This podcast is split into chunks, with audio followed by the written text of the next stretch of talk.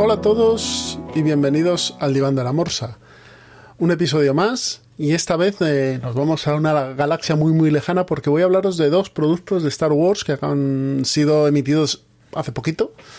Uno es de Mandalorian y otro es la segunda temporada de La Remesa Mala. Mandalorian sería la tercera temporada, así que si queréis voy a empezar por Mandalorian. Eh, ya sabéis, serie que lleva desde hace por lo menos tres años en emisión. Esta ya era su tercera temporada y vamos a ver, a seguir viendo las aventuras de Grogu, este, este bichillo de la misma raza de Yoda, y de mm, Din Djarin, o Mando, eh, por la galaxia, ¿no? Eh, en esta temporada quizá ha cambiado un poco esto de aventuras eh, únicas de episodio y lo ha combinado más con ese modelo más el una trama constante que va por detrás, ¿no? yo no voy a entrar capítulo por capítulo porque me parece un poco, un poco rollo y no creo que sea el espíritu de este podcast. Pero lo que vamos a ver por un lado es el, el, camino de Bocatán Chris, eh, interpretada por Kate Saskoff, la, la, Starbucks de la nueva temporada o la, del, del de Galáctica, eh, como líder de Mandalore. Vamos a tener también a Moff Gideon eh, operando por detrás de lo que queda del imperio para quedarse también con Mandalore y ser un, pues un activo de, de ese planeta y del imperio también. Y vamos a tener a, a Din amando pues eh, viviendo aventuras, eh, cuidando del pequeño Grogu, eh, quitándose esa marca que tuvo por quitarse el casco en su momento y purgándola y espiándola vamos a ver también a, Griff, a Carga en, Navarro, que es el planeta donde comienza todo. Ya sabéis que Griff Garga está interpretado por Carl Weathers. Entonces vamos a tener varios capítulos interesantes, sobre todo los últimos, quizá si los analizas con un rigor eh, bastante exhaustivo, pues tienen bastantes o algunos fallos, pero son disfrutables, ¿vale? Que yo creo que en el fondo es lo que hasta cierto punto busca John Favreau y eh, como, como guionista y ¿cómo se llama este hombre? Filoni eh, buscan más o menos hacer un serial de aventuras. A mí me ha gustado mucho el episodio mm, que a mucha gente no le ha gustado, pero a mí sí, que es el de el de Coruscant, el de la trama del genetista y de los restos del imperio, me parece que como episodio eh, cambia un poco el, el estándar de, de, lo que se suele ver en Star Wars y sí que te deja ver otras cosas y eh, tiene hasta otro tono. Puede ser que no, que no guste, oye, a uno le puede gustar una cosa y otro no, pero a mí sí que me ha terminado de convencer y me ha gustado ese, ese, esa trama más siniestra y al final tenemos pues un final bastante cerrado, que, que, podía quedarse así, pero yo supongo que, habrá más temporadas. Con mando en el. En, el, en una casa a las afueras de Nevarro, con el bueno de Grogu eh, haciendo sus cositas y esperando para, bueno, tener más aventuras, siendo una pistola de alquiler a la Nueva República que uno empieza a pensar después de ver eh, lo de la nueva república que por qué surgió la primera orden, porque es bastante desastrosa. Y, ahí termina esta temporada, que yo recomiendo ver porque es un producto bastante bien hecho, otras cosas no, pero bastante bien hecho está, con cameos interesantes, que ya veréis en, sobre todo en el capítulo este de la revolución de los androides, y que creo que, es un buen producto de entretenimiento. Así que merece la pena echarle un ojo a este Mandalorian, que por supuesto está en Disney Plus, porque claro, es franquicia Disney y Disney es a día de hoy, o sea, franquicia Star Wars y a día de hoy Star Wars es Disney. Eh, así que yo recomiendo que si no lo habéis visto, que supongo que todos lo habéis visto, le deis un, un vistazo. Por otro lado, La Remesa Mala, segunda temporada.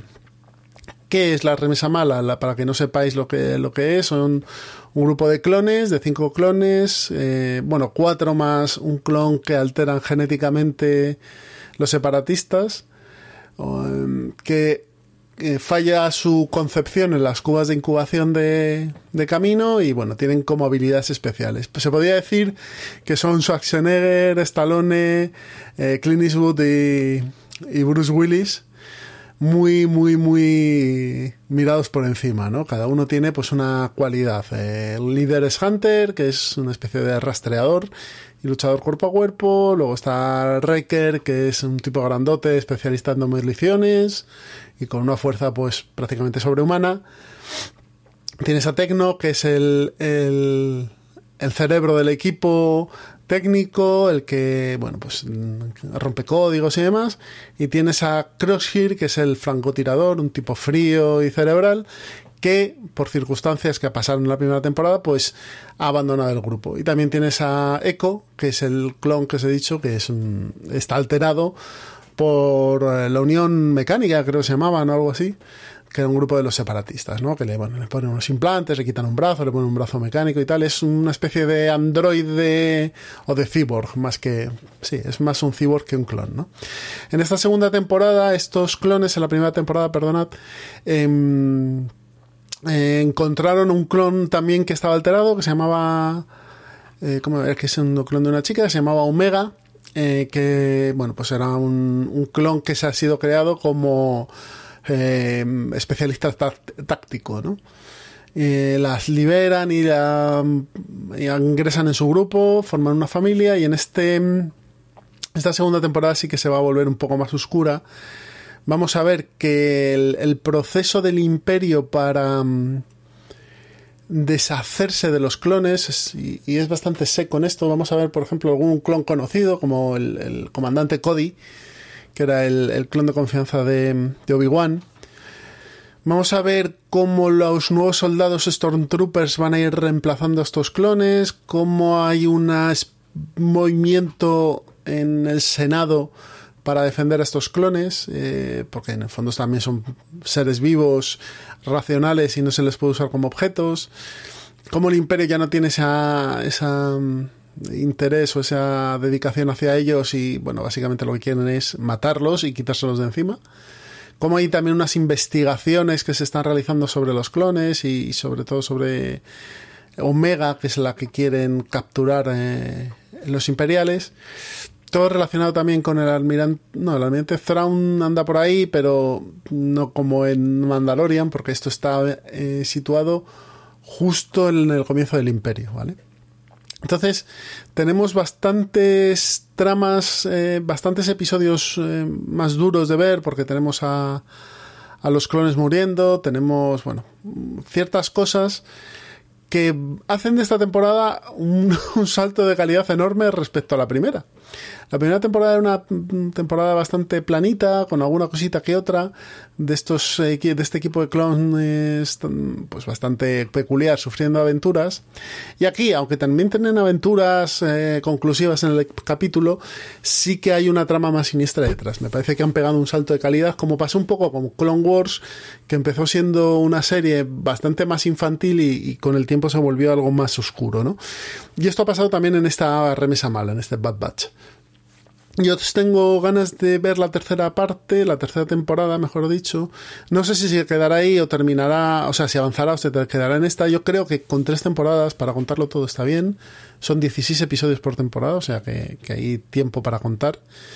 Y nada, os recomiendo mucho verla. Mm, si visteis la primera, no la terminasteis porque os pareció muy infantil y demás, en serio, dadle una oportunidad a esta segunda temporada porque ha pegado un salto de calidad bastante más grande y, ha pegado un, un salto también de, de, interés y de madurez porque hay, hay episodios que son, son curiosos, sobre todo los que tienen que ver con Crosshair, que os he dicho que es este, mm, este clon francotirador que está alejado de, del equipo, tiene bastante, tienen bastante interés y te dejan el cuerpo un poquito más revuelto. Así que nada, dadle una oportunidad a este The Bad Batch y, y ya me contaréis.